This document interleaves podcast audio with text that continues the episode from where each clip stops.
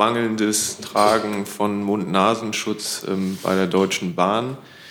Da äh, sagt die Bahn selbst, sie fühlt sich eigentlich nicht zuständig, sagt, die Behörden seien in der Pflicht. Mich würde interessieren, wie das Verkehrsministerium das bewertet. Ja, äh, vielen Dank für die Frage. Ähm, die Bundesländer haben sich äh, auf die Einführung einer Maskenpflicht auch im Fernverkehr äh, geeinigt. Dies gilt dann selbstverständlich für den Fernverkehr der Deutschen Bahn. Ähm, und haben dies in ihren jeweiligen Verordnungen eben auch angeordnet. Die Deutsche Bahn informiert über die Verpflichtungen zum äh, Tragen einer, äh, eines Mund-Nasen, äh, einer Mund-Nasen-Bedeckung äh, sehr ausführlich in den Zügen äh, und auch auf allen ihren Kanälen. Ähm, äh, und die Mehrheit der Fahrgäste hält sich tatsächlich auch daran.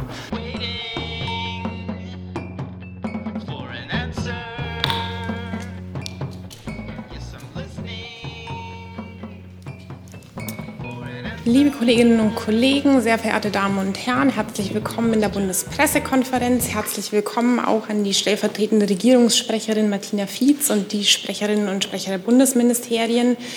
Ähm, für alle, die uns an den Streams verfolgen, Sie sehen eine Pressekonferenz einer regierungsunabhängigen Organisation, die wir in der, in der Bundespressekonferenz sind. Wir werden begleitet von Gebärdendolmetschung ähm, im Stream des Sender Phoenix. Das sind heute Janine Rieger und Bernadette Zwiener. Auch an Sie herzlich willkommen.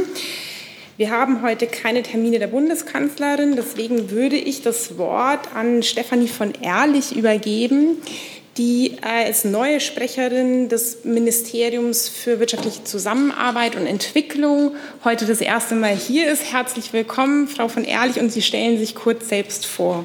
Ja, danke schön. Ähm, ja, guten Tag, hallo alle zusammen. Stefanie von Ehrlich. Ich bin neu beim BMZ in der Pressestelle seit Mai diesen Jahres. Ähm, kurz zu meinem Hintergrund. Ähm, nach äh, meinem Studium der Ethnologie und Magist ähm, Magisterstudium und Amerikanistik habe ich mehrere Jahre als Projektmanagerin gearbeitet bei digitalen Medienagenturen und habe dann ähm, nochmal ein entwicklungspolitisches Masterstudium im Ausland gemacht ja, und danach habe ich dann als Referentin beim BMZ begonnen. Ja, und ich freue mich auf die Zusammenarbeit mit Ihnen allen. Ja, da freuen wir uns auch. Herzlich willkommen nochmal an dieser Stelle.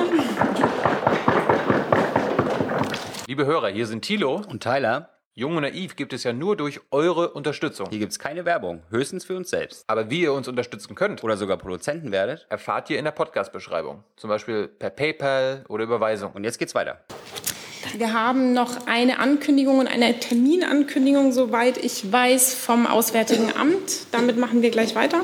Vielen Dank. Ja, es sind sogar zwei. Ähm, ich darf Ihnen ankündigen, dass Außenminister Maas heute ähm, um ab 16 Uhr deutscher Zeit eine offene Debatte des Sicherheitsrats der Vereinten Nationen leiten wird zum Thema konfliktbezogene sexuelle Gewalt. Die Debatte findet per Videokonferenz statt und kann auf webtv.un.org verfolgt werden. Der Fokus der Debatte wird auf der Strafverfolgung von Tätern sowie der Gerechtigkeit für Überlebende liegen. An der Sitzung neben Expertinnen, Vertreterinnen der Zivilgesellschaft aus betroffenen Staaten ähm, und äh, darunter auch die Schauspielerin und UNHCR-Sondergesandte äh, Angelina Jolie teil. Die Agenda Frauen, Frieden und Sicherheit ist Kernanliegen der deutschen Mitgliedschaft im Sicherheitsrat. Im April 2019 wurde unter deutschem Vorsitz die Resolution 2467 verabschiedet, die die Rechte Überlebender von konfliktbezogener sexueller Gewalt stärkt. Und am Montag reist Außenminister Maas nach Tallinn. Dort wird er mit den Außenministern von Estland, Lettland und Litauen zum sogenannten B3 plus 1 Treffen, also die drei baltischen Staaten und Deutschland zusammenkommen. Bereits am 17. März hatten sich die vier Außenminister virtuell getroffen und hauptsächlich über Maßnahmen gegen die Ausbreitung des Coronavirus gesprochen. Dieses persönliche Treffen jetzt soll Gelegenheit zu einem viel breiteren Austausch geben ähm, da wird es darum gehen, dass der Außenminister seinen Amtskollegen die Schwerpunkte der deutschen EU-Ratspräsidentschaft vorstellt. Natürlich wird dabei auch der Verlauf des Europäischen Rates von, heute, äh, von, von diesem Wochenende eine Rolle spielen. Und weitere Themen werden sein das Verhältnis der EU zu Russland und die Zusammenarbeit mit den Ländern der östlichen Partnerschaft. Ähm, und die vier Außenminister werden sicherlich auch über die Türkei sprechen. Am Abend wird der Außenminister wieder zurück in Berlin sein. Vielen Dank. Ja, danke auch von meiner Seite. Nachdem es keine weiteren Ankündigungen gibt, starten wir mit Ihren Themen und Fragen. Ähm, da ich schon zwei angemeldete Fragen zum Thema Wirecard habe, würde ich bei den, beim Bundesministerium der Finanzen beginnen. Und die erste Frage hat damit Herr Küstner.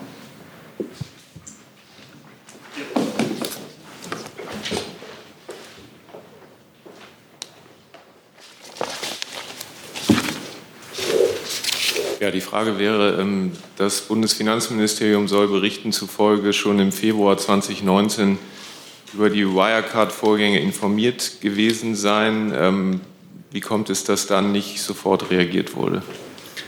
Also wir haben ja hier über das Thema äh, ausführlich äh, berichtet. Äh, die Bundesregierung ist dabei, diese Themen aufzuarbeiten. Ähm, wir haben, also sozusagen alle involvierten Ministerien haben dazu gesprochen. Ähm, wir haben den Bundestag immer wieder ausführlich dazu äh, informiert. Und klar ist ja, äh, dass die Vorwürfe äh, gegen Wirecard, verschiedene Vorwürfe, sich über Jahre gestreckt haben. Teilweise gab es Vorwürfe ja schon in den 2000, also sozusagen 2008. Diesen Vorwürfen ist natürlich die Aufsicht oder die verschiedenen Aufsichtsstellen, die Wirtschaftsprüfer nachgegangen und darüber wurden dann auch die zuständigen Stellen, unter anderem das Bundesfinanzministerium, informiert. Die nächste Frage zu diesem Thema, Herr Rinke, das war auch zu diesem Thema, oder? Ja. Ja. Entschuldigung, das. Herr Kolberg, da hätte ich auch ganz gerne nachgefragt. Äh, Sie hatten ja, also das Finanzministerium, aber auch Sie, bis vor wenigen Wochen noch gesagt, dass die Finanzaufsicht eigentlich gar keine Zuständigkeit für Wirecard hatte, äh, weil sie nur für die Wirecard Bank zuständig ist. Äh, hat sich die, diese Einstellung eigentlich jetzt mittlerweile geändert? Und sehen Sie eigentlich Herrn Scholz, der in diesem Zeitplan, äh, den Sie vorgelegt haben, auch namentlich erwähnt wird, das auch berichtet wurde 2019, eigentlich jetzt durch diesen Zeitstrahl, den Sie vorgelegt haben, entlastet oder belastet? Zu dem Punkt ähm, der Aufsicht, äh, welche Stellen für die Aufsicht zuständig waren, haben wir hier ja auch äh, mehrfach äh, gesprochen. Äh, da sind äh, verschiedene Stellen ein äh, zuständig. Ähm, es gibt hier ein zweistufiges äh, System in Deutschland. Äh, erstmal ist die DPR äh, zuständig, um sich äh, die Vorfälle anzusehen. Die wurde auch von der BaFin eingeschaltet und dann sind die Prüfungen gelaufen. Äh, ob diese Form der zweistufigen Aufsicht optimal ist. Darüber haben wir ja auch schon mehrfach gesprochen. Dazu hat sich äh, auch der Minister geäußert, dass da Reformbedarf besteht. Die Bundesregierung ist ja daran, äh, hier äh, aktiv zu werden und auch die notwendigen Maßnahmen zu ergreifen, die sich aus der Aufklärung jetzt dieser Vorgänge ergeben. Der Minister hat angekündigt, dass es einen Aktionsplan geben wird, den stimmen wir gerade innerhalb der Bundesregierung ab, um die Maßnahmen zu ergreifen, äh, die notwendig sind. Ich habe ja eben schon betont, äh, dass die BaFin äh, über die Zeit verschiedene Maßnahmen auch ergriffen hat, um den Vorwürfen bei Wirecard nachzugehen. Wir haben ja äh, auch hier und auch in anderen äh, Gremien auch schon häufiger darüber gesprochen. Wir haben auch den Bundestag äh, immer wieder informiert. Ein aktueller Sachstandsbericht, den wir jetzt vorgelegt haben, zeigt, dass die Aufsicht den Vorwürfen bei Wirecard wegen Marktmanipulation, Bilanzbetrug, Insiderhandel und Geldwäsche nachgegangen ist.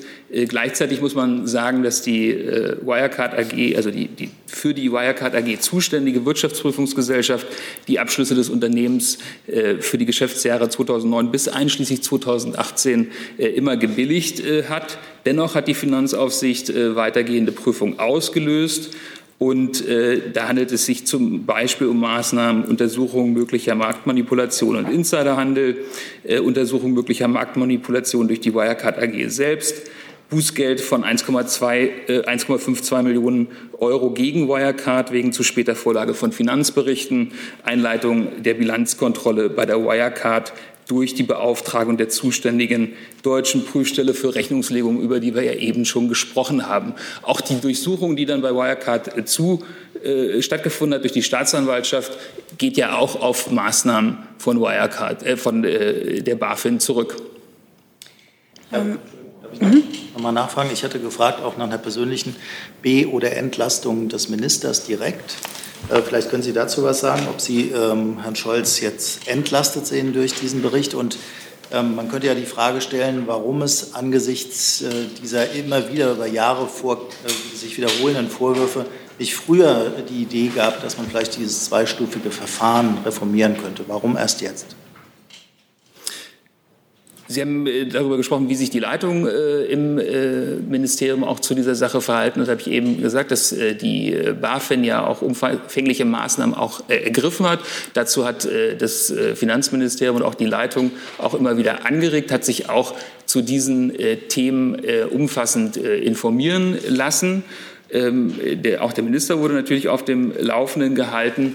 Äh, und wie ich ja eben schon gesagt habe, es wurden verschiedene Maßnahmen ergriffen, um gegen diese äh, äh Vorwürfe oder die Punkte, die im Raum standen, vorzugehen. Und nochmal, gleichzeitig lagen von den Wirtschaftsprüfern immer wieder Bescheinigungen vor, dass in der Wirecard AG die Abschlüsse in Ordnung sind.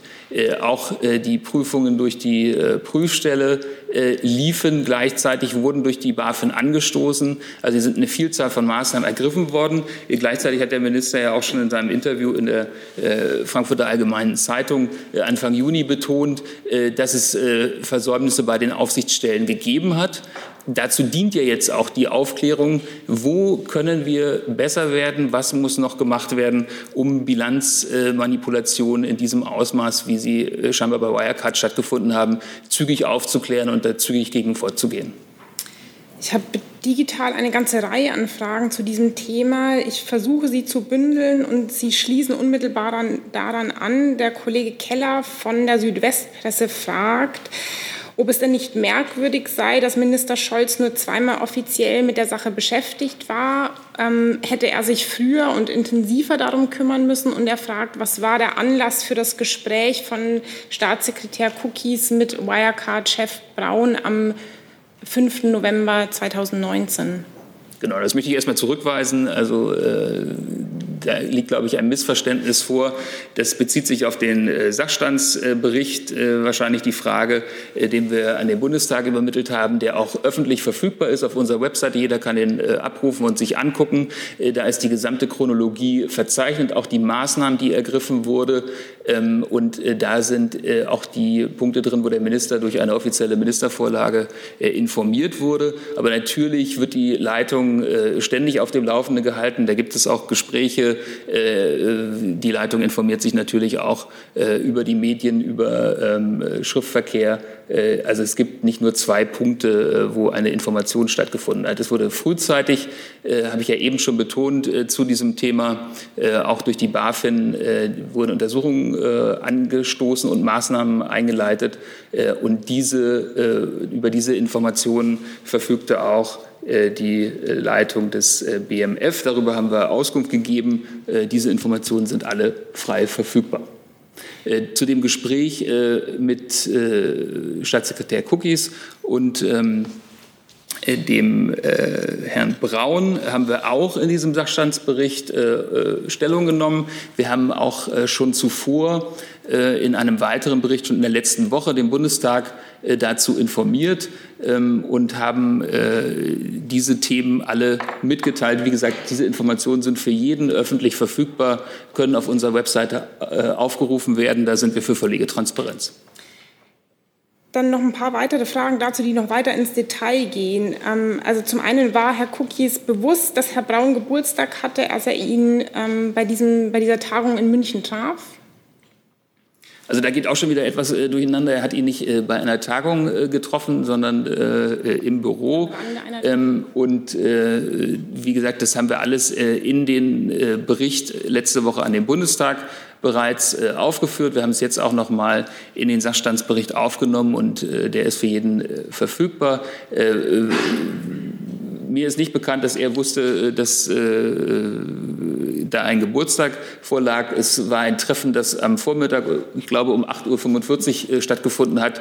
Äh, äh, es war ein normales Arbeitstreffen, wie wir hier auch schon an mehreren Stellen betont haben. Ähm Nochmal Nachfrage dazu, ebenfalls von dem Kollegen Blomberg, den hatte ich eben nicht erwähnt, von, Entschuldigung, Delfs von Blomberg. Ähm, er fragt, ob sich äh, Finanzminister Scholz ausreichend informiert fühlte über Wirecard und falls er sich ausreichend informiert fühlte, warum er dennoch die Notwendigkeit einer Reform sieht. Ich habe ja eben schon dargelegt, äh, dass äh, über diese Punkte immer wieder informiert wurde, dass dazu ein Austausch stattgefunden hat, dass die BaFin äh, Vielzahl von Maßnahmen ergriffen hat, um, diese, um, um diesen Vorgängen dort nachzugehen. Wie war die zweite Frage? Wenn er sich dann ausreichend informiert fühlte, warum er dennoch die Notwendigkeit einer Reform sieht. Ja, da geht es ja nicht um die Information, sondern es geht darum, dass wir äh, solche äh, Vorgänge möglichst verhindern in Zukunft. Deswegen hat, äh, ist die Bundesregierung ja gerade daran, äh, einen Aktionsplan abzustimmen, in verschiedenen Bereichen. Äh, wir sind gemeinsam mit dem Justizministerium jetzt auch schon aktiv geworden bei diesem zweistufigen Prüfverfahren, um das zu optimieren äh, äh, und haben weitere Maßnahmen aufgelistet, die wir jetzt in der Bundesregierung abstimmen, damit der Standort Deutschland sozusagen, dass man sich auf die Bilanzen verlassen kann und dass wir die Aufsicht stärken, damit solche Manipulationen in Zukunft verhindert werden.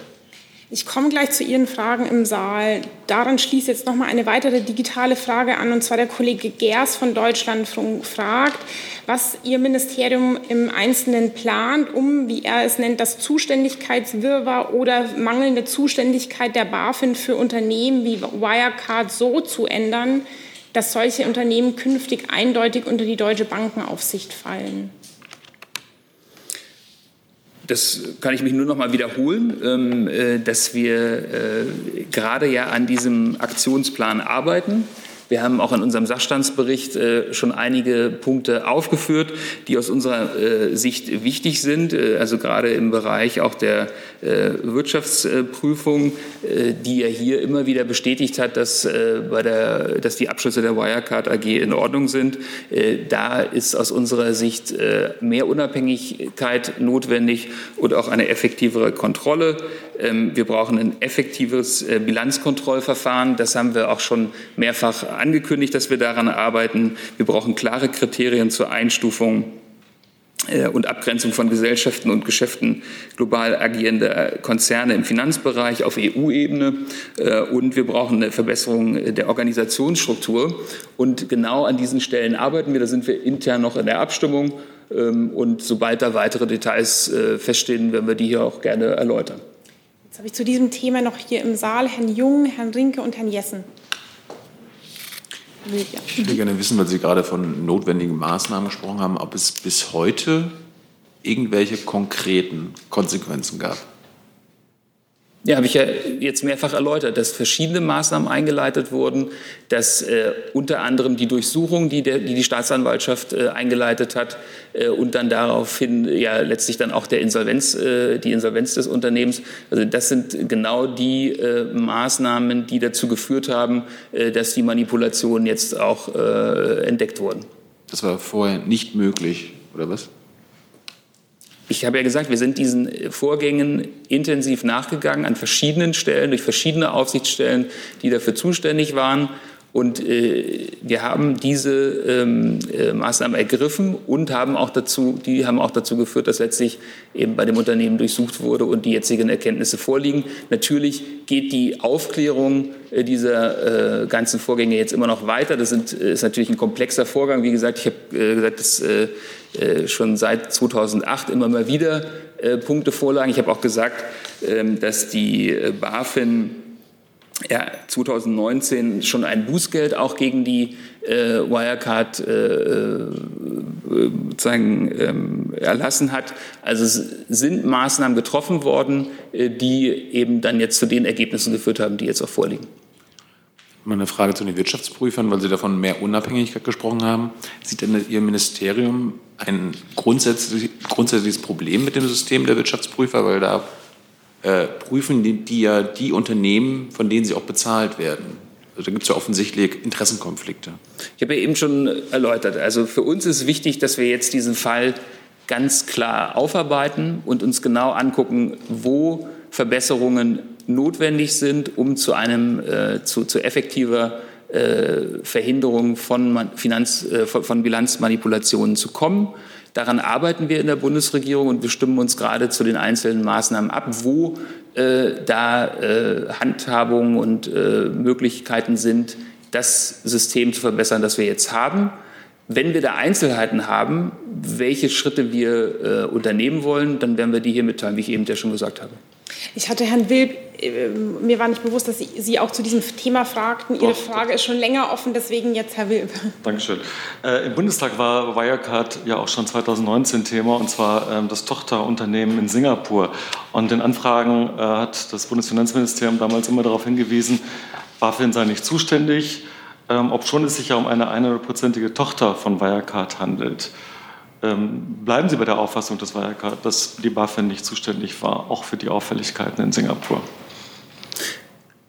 Also wir haben ja, habe ich eben ja schon erläutert, einen umfassenden Bericht ja auch abgeliefert, gerade wo genau zu diesen verschiedenen Fragen jetzt Stellung genommen wird auch dazu Stellung genommen wird, ähm, wie die BaFin äh, und andere Aufsichtsstellen, die zuständig waren, mit internationalen Behörden zusammengearbeitet haben, um die Manipulation äh, bei äh, der Wirecard aufzudecken.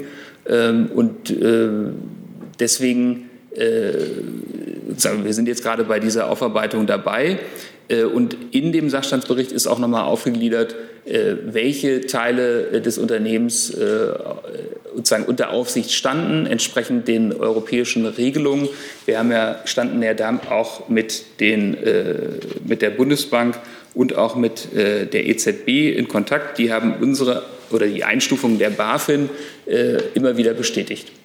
Ähm, Sie sagen ja die ganze Zeit, es sei über das Thema immer wieder gesprochen worden, sei immer wieder Thema gewesen. Seit 2008 ähm, war denn der Minister überrascht vom Zusammenbruch von Wirecard?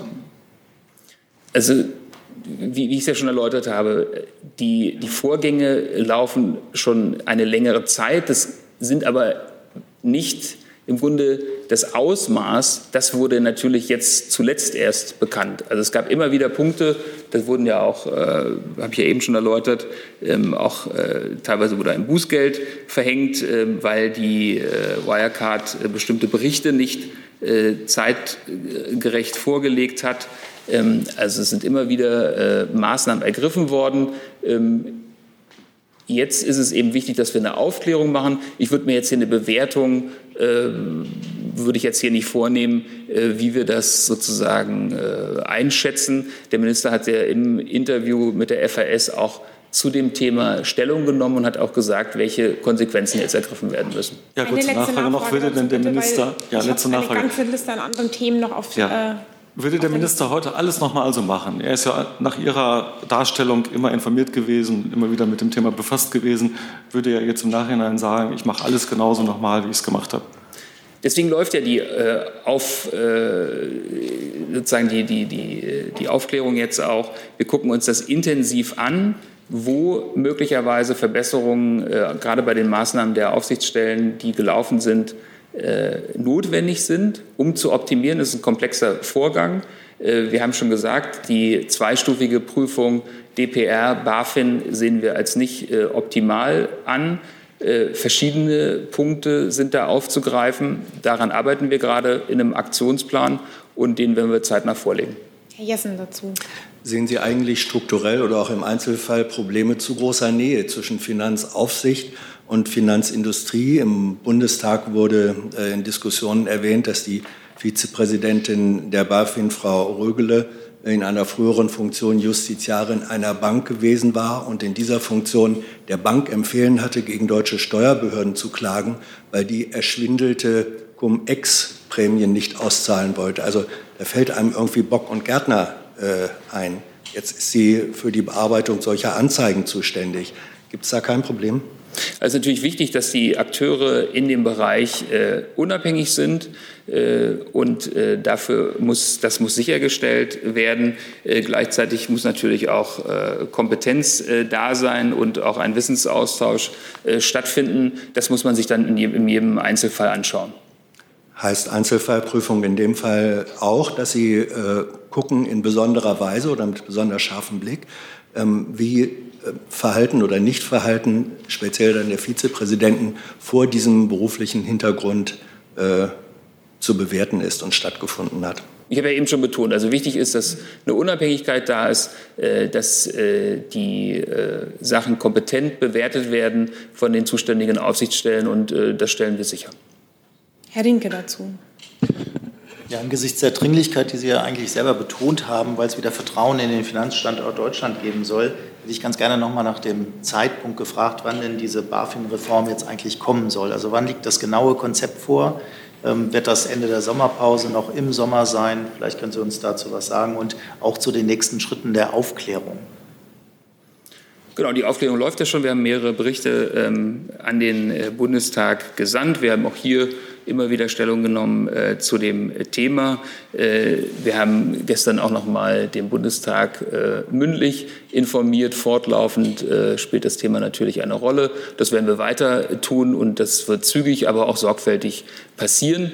Unser Konzept äh, und unsere Vorschläge aus dem BMF zur, ähm, zu den erforderlichen Schritten im Bereich Bilanzprüfung, äh, im Bereich Strukturierung der ähm, Aufsicht ähm, und zur Einstufung von Finanzunternehmen auch auf EU-Ebene liegen vor. Also die haben wir äh, im, sozusagen den anderen Ministerien vorgelegt und tauschen uns jetzt dazu aus und hoffen, dass wir da zu schnellen Ergebnissen kommen. Damit ist ein Teil der Frage des Kollegen, des, der Nachfrage des Kollegen Gerz vom Deutschlandfunk schon beantwortet. Er fragt aber noch mal nach einem konkreten Zeitplan oder gibt es Zeitvorstellungen, wann das voranschreiten soll, was Sie eben erwähnt haben? So schnell wie möglich. Äh, wie gesagt, wir haben die Vorschläge erarbeitet und jetzt sind wir in der Bundesregierung dabei, das abzustimmen, um zu möglichst schnellen Fortschritten in dem Bereich zu kommen. Und der Kollege Delfs von Blomberg fragt nochmal nach, wann genau war Herrn Scholz klar, dass es bei der Wirecard nicht mit rechten Dingen zugeht? Also er fragt nach dem Zeitpunkt. Also ich habe ja eben schon die Chronologie ähm, äh, erläutert. Wir haben den Sachstandsbericht abgegeben, in dem äh, alle Punkte nochmal erwähnt werden. Es, äh, man muss immer unterscheiden sozusagen zwischen dem, was jetzt bekannt ist und dem, was immer wieder äh, an Vorwürfen auch äh, genannt wurde. Diesen Vorwürfen ist nachgegangen worden über einen längeren Zeitraum, äh, auch schon vor der Amtszeit des jetzigen Amtsinhabers. Ähm, und diese Informationen wurden natürlich dann immer auch weitergegeben und gleichzeitig das Ausmaß äh, war eben nicht bekannt. Äh, wie gesagt, die Wirtschaftsprüfungsgesellschaften haben oder die, die zuständige Wirtschaftsprüfungsgesellschaft hat immer wieder bestätigt, äh, dass äh, die Abschlussberichte des Unternehmens korrekt sind. Da hatte sich erst in, vor kurzem ja eine Neuerung ergeben und äh, das äh, war natürlich in unserem Haus auch erst dann bekannt. Gibt es weitere Fragen zu diesem Thema, Herr Rinke? Ja, noch eine Frage an Frau Fietz, weil wir ja oft ähm es Vorwürfe gegen Minister gibt, nach dem Vertrauen der Kanzlerin fragen. Deswegen hätte ich auch hier gerne gefragt, ähm, genießt der Finanzminister bei der Aufklärung von Wirecard das volle Vertrauen der Kanzlerin oder hat sie da Zweifel? Welche Informationen das Bundesfinanzministerium zu dem Thema zu welchem Zeitpunkt hatte, darüber wird das Ministerium die Öffentlichkeit informieren und das findet die Bundeskanzlerin gut und richtig. Das heißt, ähm, er hat das Vertrauen. Die Bundeskanzlerin findet gut und richtig, dass das Ministerium die Öffentlichkeit darüber informiert. Gibt es weitere Fragen an das Finanzministerium? Herr Jessen. Nee, sorry, das wäre eine Nachfrage an Frau Fietz gewesen. Bitte, dann. Sie vermeiden eine Antwort auf die klare Frage, ob der Finanzminister das volle Vertrauen der Bundeskanzlerin ähm, genießt. Das kann man auch so auslegen, dass Sie sagen, nö. Weil wenn Sie wenn er es genießen würde, könnten Sie doch einfach sagen, ja, er genießt das volle Vertrauen. Ich äh, schließe mich Ihrer Interpretation meiner Aussage nicht an und bleibe bei dem, was ich gesagt habe. Sie mögen also nicht sagen, dass der äh, Bundesfinanzminister das volle Vertrauen der Kanzlerin genießt. Die Bundeskanzlerin arbeitet mit allen Ministern des Kabinetts vertrauensvoll zusammen. Dann würde ich jetzt zum nächsten Ressort und zum nächsten Themenkomplex kommen. Der Kollege hier vorne hat sich gemeldet. Ja, danke. Ähm, Ivo Tuchel, NHK. Äh, eine Frage an Frau Fietz erstmal. Äh, die Bundeskanzlerin hat gestern mit dem japanischen Premierminister Abe eine Videokonferenz gehabt, äh, über die auch das BPA danach äh, schriftlich informiert hat. Ähm, von japanischer Seite ähm, äh, verlautbarte dazu, äh, dass es da, da in dem Telefonat oder in dem Videogespräch auch darum ging, ähm, um Visaregelungen und Einreiseregelungen für ausländische Staatsbürger in Japan.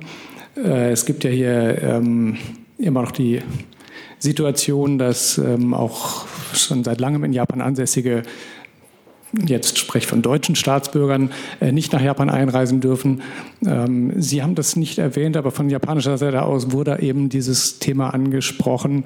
Es hieß, dass es halt, äh, dass die Bundeskanzlerin Forderungen gestellt hätte, ähm, dass äh, die Einreiseregelungen überarbeitet werden, sodass eben Leute mit langfristigen Visa wieder einreisen dürfen.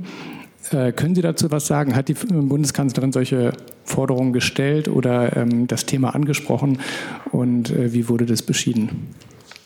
Wie Sie wissen, berichten wir über das, was wir dann hinterher offiziell mitteilen, nicht aus den vertraulichen Gesprächen der Bundeskanzlerin mit anderen Staats- und Regierungschefs. Deshalb kann ich Ihnen dazu keine konkrete Angabe machen.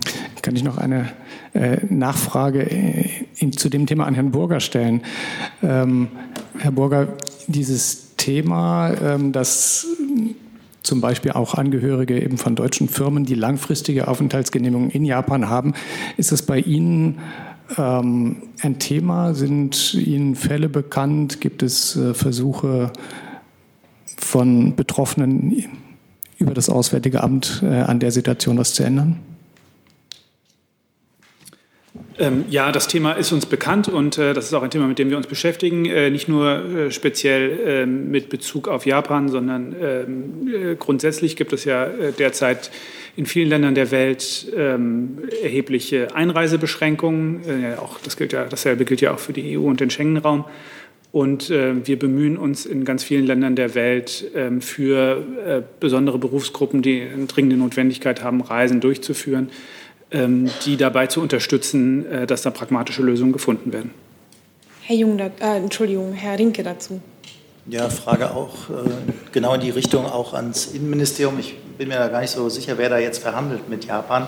Es gab ja, das hatten wir ja auch in der letzten äh, Regierungs-PK schon gehabt, äh, diese eigentlich Freigabe der Einreise für Menschen aus Japan oder Bewohner in Japan, China und Südkorea, wenn denn die Reziprozität gewährleistet ist. Ich hätte ganz gerne gewusst, äh, wie mit der japanischen Regierung verhandelt wird und ob es da Zusagen gibt, dass äh, Japan auf seine eigenen Einreisebestimmungen verzichtet, äh, die bisher für Deutsche gelten, ähm, damit auch hier die Einreise ermöglicht wird. Das Bundesinnenministerium steht dazu mit japanischen Behörden nicht im Kontakt. Aber Sie können uns nicht sagen. Also die Grundsatzentscheidung habe ich ja hier an mehreren Stellen schon deutlich gemacht. Es gibt, äh, gibt die Liste mit Staaten, äh, aus denen unbeschränkt oder beschränkt eingereist werden kann. Äh, und Japan gehört zu einer Gruppe äh, von Staaten, bei denen die Herstellung der Reziprozität eine Voraussetzung ist. Das ist zum gegenwärtigen Stand noch nicht der Fall, aber wir sind, das BMI ist hier nicht verhandlungsführend. Dann bin ich bei Herrn Tofinier mit dem nächsten Themenkomplex. Herr Burger, eine Frage zu Libyen. Der ägyptische Präsident äh, al-Sisi hat gestern in einem Treffen mit äh, ostlibyschen Stammesführern wieder gedroht, dass er sich militärisch einmischen will in Libyen, indem er die, äh, einige der, der libyschen Stämme bewaffnet. Gibt es dazu eine Reaktion von Ihrem Hause? Ja, die deutsche Position dazu kennen Sie. Die habe ich hier auch äh, vergangene Woche vorgetragen im Zusammenhang mit der Befassung des UN-Sicherheitsrats. Äh, mit diesem Thema ähm, unser, äh, unsere Forderung an ähm, alle, die in Libyen Einfluss ausüben, ist äh, ganz klar, dass die militärische Unterstützung der Konfliktparteien sofort beendet werden muss und alle ihren Einfluss nutzen, äh, auf die Konfliktparteien nutzen sollen, damit diese von einer militärischen Logik auf eine politische Logik umschalten, ähm, eine weitere Konfrontation äh, verhindert wird und äh, der Weg zu einer erfolgreichen Fortsetzung der 5 plus 5 Gespräche freigemacht wird. Ähm, und insofern gilt ähm, für alle Seiten, dass äh, der UN-Sicherheitsrat ähm, mit seinem Waffenembargo es verboten hat, Waffen nach Libyen zu liefern. Das gilt für alle Seiten. Gibt es weitere Fragen zu diesem Thema an das Auswärtige Amt, Herr Küster?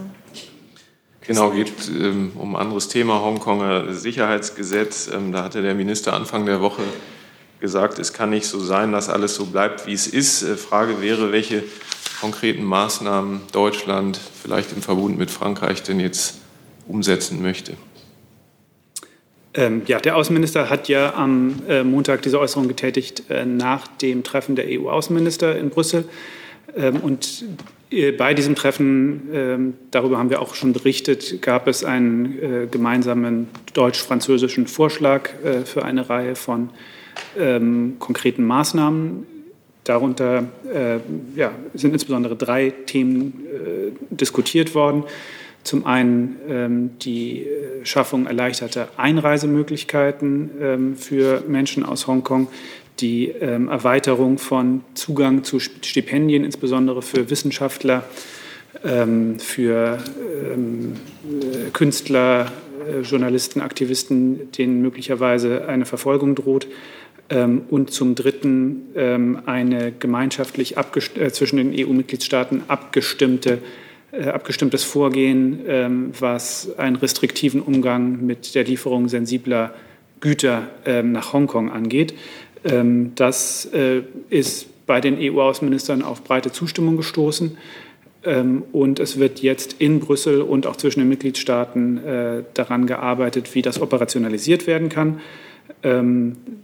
Wie gesagt, wir wünschen uns da ein koordiniertes Vorgehen innerhalb der EU. Das hat äh, inzwischen auch in den zuständigen Ratsarbeitsgruppen in Brüssel die Arbeit daran begonnen und das werden wir auch weiter fortsetzen. Nur, Nur kurze Nachfrage, haben Sie da irgendwie einen Zeitplan? Also das ist für diese Maßnahmen, wie gesagt, es geht hier ja zum einen darum, dass man sich äh, in der EU koordiniert ähm, und parallel dazu gibt es aber Maßnahmen, die national unmittelbar umgesetzt werden können. Äh, wenn wir jetzt äh, den Bereich der Lieferung sensibler Güter zum Beispiel anschauen, da handelt es sich ja um Einzelfallentscheidungen und da kann natürlich sofort jedes Land bei der Art und Weise, wie es mit Einzelfallanträgen umgeht, entsprechend schärfere Maßstäbe anlegen. Ähm, dasselbe gilt oder ähnliches gilt beispielsweise für äh, die Frage der Stipendienprogramme, wobei es da unterschiedliche Programme in verschiedenen Ländern und auch auf EU-Ebene gibt. Äh, wir haben äh, von Seiten der Bundesregierung drei verschiedene Stipendienprogramme, um ähm, Menschen aus der ganzen Welt, die ähm, ja, vorübergehend Schutz brauchen, ähm, in Deutschland Arbeitsmöglichkeiten zu geben. Für Wissenschaftler ist das die Philipp Schwarz-Initiative, für Künstlerinnen und Künstler ist es die Martin Roth-Initiative und für Menschenrechtsverteidigerinnen und Menschenrechtsverteidiger die neu gegründete Elisabeth Selbert-Initiative. Ähm, und äh, natürlich gibt es äh, innerhalb dieser Stipendienlinien eben auch die Möglichkeit, flexibel äh, darauf zu reagieren, wie sich die Lage dort entwickelt. Ich bleibe noch beim Auswärtigen Amt bei Ihrer Frage, nicht dazu, da kommen wir noch dazu. Ähm, Herr Wilb dazu, oder? Neues Thema. Neues Thema. Ähm, Herr Jung dazu erst. Mich würde zum einen interessieren, ob die Bundesregierung die chinesische Regierung gewarnt hat, dieses Sicherheitsgesetz umzusetzen oder ob sie nur bei Sorgen, Ausdrücken und Bedauern äh, bleiben. Und zum anderen, wie bewerten Sie, dass ähm, der, Taiwan, der taiwanische Sondergesandte in Hongkong sich gezwungen sah, das Land bzw. Hongkong zu verlassen auf Druck äh, der chinesischen Behörden? Äh, es wird berichtet, dass das sogenannte Arbeitsvisum, was er, er hätte unterschreiben müssen, an Bedingungen geknopft war, zum Beispiel an die Ein-China-Politik. Zu dem letzten Vorgang muss ich Ihnen äh, eine Einschätzung nachliefern, sofern wir einen haben. Ähm, zu Ihrer ersten Frage kann ich Sie verweisen auf eine ganze Reihe von Äußerungen, die wir auch im Kreis der EU ähm, bereits vor, dem, äh, vor der Verkündung, vor dem Inkrafttreten des äh, Sicherheitsgesetzes zu just diesem Themenkomplex gemacht haben. Insofern, glaube ich, ähm, war der chinesischen Seite unsere kritische Einschätzung zu diesem Thema äh, schon äh, rechtzeitig vorher deutlich kommuniziert worden. Die europäische Kommunikation kenne ich. Ich möchte von der deutschen Regierung, vom Auswärtigen Amt wissen, ob Sie die Chinesen warnen. Also der Außenminister hat immer wieder gesagt, es ist äh, ganz entscheidend, dass wir als Europäer gegenüber China mit einer Stimme sprechen. Und äh, insofern, wenn die EU-Außenminister sich äh, untereinander auf, einen, auf eine gemeinsame Erklärung zu einem Thema verständigen, dann ist es selbstverständlich auch eine Erklärung, die im Namen der Bundesregierung abgegeben wird. Herr Jessen dazu. Ans Auswärtige Amt, aber äh, nicht Thema China, sondern Iran. Gibt es noch weitere Fragen zum Thema China? Nein, dann machen wir da weiter. Danke. Herr Burger, wie beurteilt äh, das Auswärtige Amt, die Bundesregierung, die Situation äh, im Iran? Ähm, dort gehen offenbar Sicherheitskräfte verschärft vor gegen Proteste, die entstanden sind, zum einen infolge katastrophaler Wirtschaftslage, infolge der Corona-Krise, zum zweiten aber auch ähm, gegen drei äh, verhängte Todesurteile. Da bildet sich physisch äh, und im Internet eine Protestbewegung. Wie beurteilen Sie die Lage? Wie agiert die Bundesregierung? Ja, ähm, zu den äh, Todesurteilen haben wir uns in den vergangenen Tagen auch in den sozialen Medien äh, geäußert und haben auch darauf hingewiesen, dass wir gegenüber äh, der iranischen Führung ähm, unsere Position dazu äh, noch einmal sehr, sehr deutlich gemacht haben, dass wir die Todesstrafe unter allen Umständen ablehnen und ähm, für die äh, Nichtvollstreckung von Todesurteilen eintreten. Ähm, was äh, die ähm, weitere Lage angeht, ist es so, dass wir gegenüber Iran die Menschenrechtslage in unseren Kontakten immer wieder thematisieren und wir natürlich, wie wir es überall auf der Welt tun, für, die, ähm, für den Respekt der Meinungs- und Versammlungsfreiheit der Menschen eintreten. Nachfrage dazu? Nachfrage. Ähm, von iranischen Oppositionellen wird in verschiedenen europäischen Städten, heute auch in Berlin, auf die Lage hingewiesen, ähm, auf das Vorgehen der Sicherheitskräfte. Ähm, und es wird verlangt, dass EU äh, und auch die Bundesregierung äh, aktiv gegen die iranische Regierung intervenieren, vorgehen, über Ausdruck von Grundsatzpositionen hinaus. Wie nehmen Sie solche Proteste und Aufforderungen zur Kenntnis? Wie reagieren Sie konkret darauf? Also wir belassen es, was das Thema Menschenrechte im Iran geht, seit vielen Jahren nicht nur bei guten Worten, sondern wir haben auch seit Jahren ein eigenes EU-Sanktionsregime, ähm, was Menschenrechtsverletzungen, äh, schwere Menschenrechtsverletzungen in Iran, ähm, ja, was sich dagegen richtet, wo Verantwortliche für schwere Menschenrechtsverletzungen im Iran äh, mit Wirtschaftssanktionen belegt werden. Äh, das ist ein Sanktionsregime, was nicht äh, ausdrücklich nicht im Rahmen des JCPOA äh, aufgehoben wurde, sondern äh, was weiter in Kraft ist. Und daran halten wir auch weiter fest. Und ja, insofern gilt ähm, das, was ich gerade gesagt habe. Wir nehmen das Thema Menschenrechte sehr, sehr ernst und gegen Menschenrechtsverletzungen im Iran ähm, gehen wir auch tatkräftig, setzen wir uns auch tatkräftig ein. Das war ins Wirtschaftsministerium, richtig? Ja. Herr Wilbs, Sie waren noch beim Auswärtigen Amt? Nee. Okay, gut, dann gehen wir jetzt einmal zum Wirtschaftsministerium über. Okay, danke schön. Heute tagen die EU-Arbeitsminister per Video und Thema ist das Niveau der Mindestlöhne in Europa. Die EU-Kommission hält den deutschen Mindestlohn von derzeit 9,35 Euro für deutlich zu niedrig und hat sechs Mitgliedstaaten genannt, darunter Deutschland, die ihre Mindestlöhne erhöhen sollen. Teilt das Bundeswirtschaftsministerium diese Haltung, Mindestlohn hierzulande zu niedrig, und halten Sie das Thema in der, der äh, aktuellen Arbeitsmarktsituation für opportun? Also ich glaube, ich würde dazu an die Kollegen verweisen vom Bundesarbeitsministerium, es sei denn, Sie wollen ganz speziell noch was von mir wissen. Ähm, von BMWI kann ich nur darauf verweisen, dass wir ja die Mindestlohnkommission haben, die den Mindestlohn jeweils festlegt und äh, wir das nicht weiter kommentieren.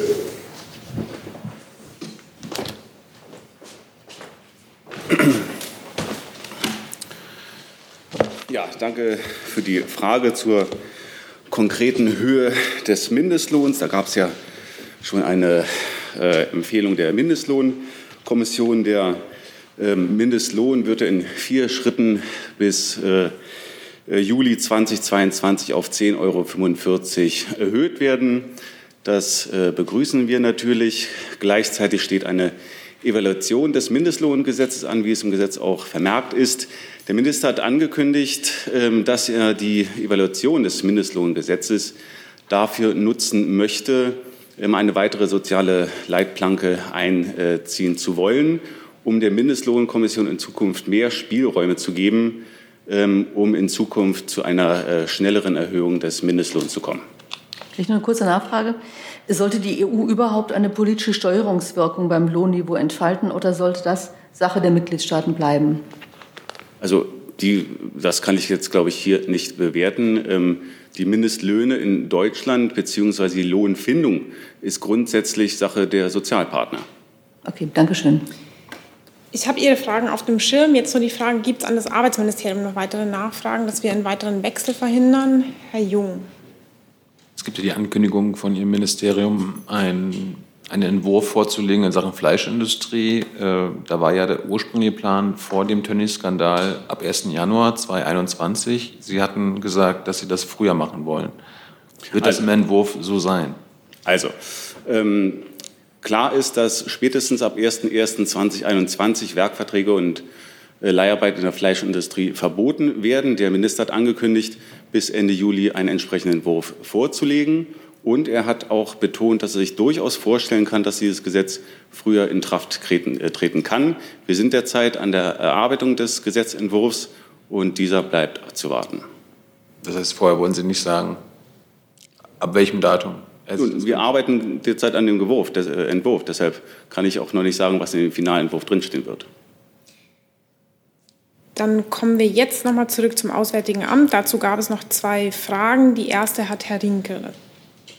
Herr Burger, ich hätte ganz gerne nach dem äh, Thema Armenien, Aserbaidschan gefragt. Ich weiß nicht, ob Sie uns da eine Einschätzung geben können. Da hat es ja sehr äh, große und äh, erhitzte Demonstrationen gegeben in Aserbaidschan, die einen Krieg, einen offenen Krieg gegen Armenien fordern. Äh, wie besorgt ist die Bundesregierung, dass in diesem Frozen-Konflikt jetzt ähm, wieder verstärkt Kämpfer ausbrechen und ähm, ist die Bundesregierung da vermittelnd aktiv? Ja, wir sind sehr. Entschuldigung. Ja, die Bundesregierung ist sehr besorgt über diese Vorkommnisse. Wir rufen beide Seiten auf, die Kampfhandlungen sofort einzustellen und auch auf weitere provozierende Rhetorik und Handlungen zu verzichten. Beide Seiten sollten nun den etablierten Gesprächsmechanismus unter der Ägide der Co-Vorsitzenden der sogenannten Minsk-Gruppe nutzen und zu einem konstruktiven und substanziellen Dialog zur Lösung des Konflikts um Bergkarabach zurückkehren. Dieser Konflikt kann nicht militärisch gelöst werden. Äh, Deutschland unterstützt als Mitglied dieser OSZE-Minsk-Gruppe vollumfänglich das Engagement der drei Co-Vorsitzenden äh, der Gruppe. Das sind äh, Igor Popov aus Russland, ähm, Stefan Visconti aus Frankreich und Andrew Schofer aus den USA. Kurze Nachfrage, haben Sie eine Erklärung dafür, warum die Spannungen da jetzt steigen? Ich ähm, habe über den genauen äh, Hergang der Ereignisse äh, keine vertiefte eigene Analyse hier vorzutragen. Dann Herr Toffinier. Burger, ich mache mal eine Frage zum Thema Iran, nochmal das ja. Atomprogramm. Es gab jetzt in den letzten Tagen eine Reihe von Anschlägen auf Atomanlagen und militärische Installationen, äh, die laut US-Medien, wonach Israel dahinter steckt, äh, gibt es dazu eine Stellungnahme zu diesen Anschlägen?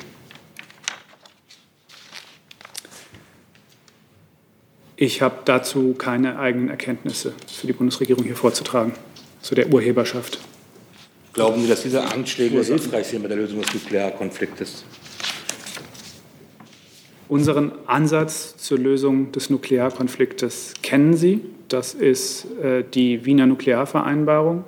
Wir fordern Iran auf zur vollumfänglichen Einhaltung dieser Nuklearvereinbarung und seiner ähm, Verpflichtungen daraus zurückzukehren, insbesondere ähm, was das Anreicherungsprogramm angeht. Ähm, und das ist aus unserer Sicht äh, der beste Weg, äh, um eine weitere Konfrontation dort zu verhindern. Wenn ich darf, würde ich auch zu Iran noch äh, einen Satz nachliefern zu der Frage von Herrn Jessen, der mir vorher, äh, den ich vorher vergessen habe äh, zu erwähnen, weil sich auf die, aktuellen, äh, die aktuelle Kampagne und die aktuellen Ereignisse in Bezug auf die Menschenrechtslage bezogen haben, wollte ich auch noch erwähnen, dass die Menschenrechtslage im Iran auch Thema war eines Gesprächs, was ähm, zwischen Staatssekretär Berger und dem iranischen Botschafter am 14. Juli hier in Berlin stattgefunden hat. Direkt dazu? Ähm, äh, nur zu Ihrer Information, ich habe mindestens noch Fragen an das Verteidigungsministerium, das Verkehrsministerium und das Umweltministerium, würde an dieser Stelle aber jetzt nicht an ein bestimmtes Ressort adressierte Fragen zur Cyberspionage und russische Hacker dazwischen schieben, die sich vielleicht auch an das Auswärtige Amt richten, vermutlich. Ähm, Die Kollegin Timo Fever fragt im Zusammenhang mit der britischen Berichterstattung von einer vermutlichen Cyberspionage bei Impfstoffforschern, ähm, welcher Erkenntnisstand liegt der Bundesregierung dazu vor? Gibt es in Deutschland ähnliche Aktivitäten? Und auch die Kollegin Firsova fragt in diese Richtung, hat die Bundesregierung eigene Informationen dazu und gibt es auch in Deutschland Hinweise auf ähnliche Vorfälle? Ich fange mal an und vielleicht kann der Kollege Alter ergänzen.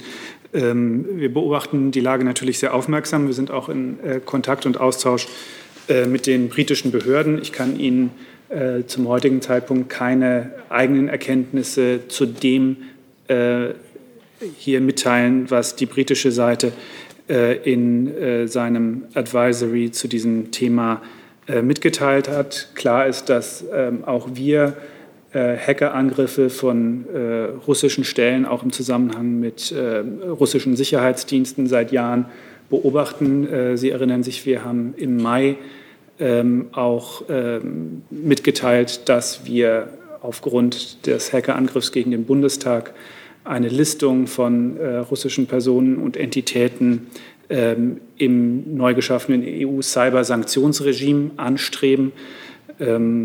Das ist äh, ja, der Stand, den ich dazu heute habe.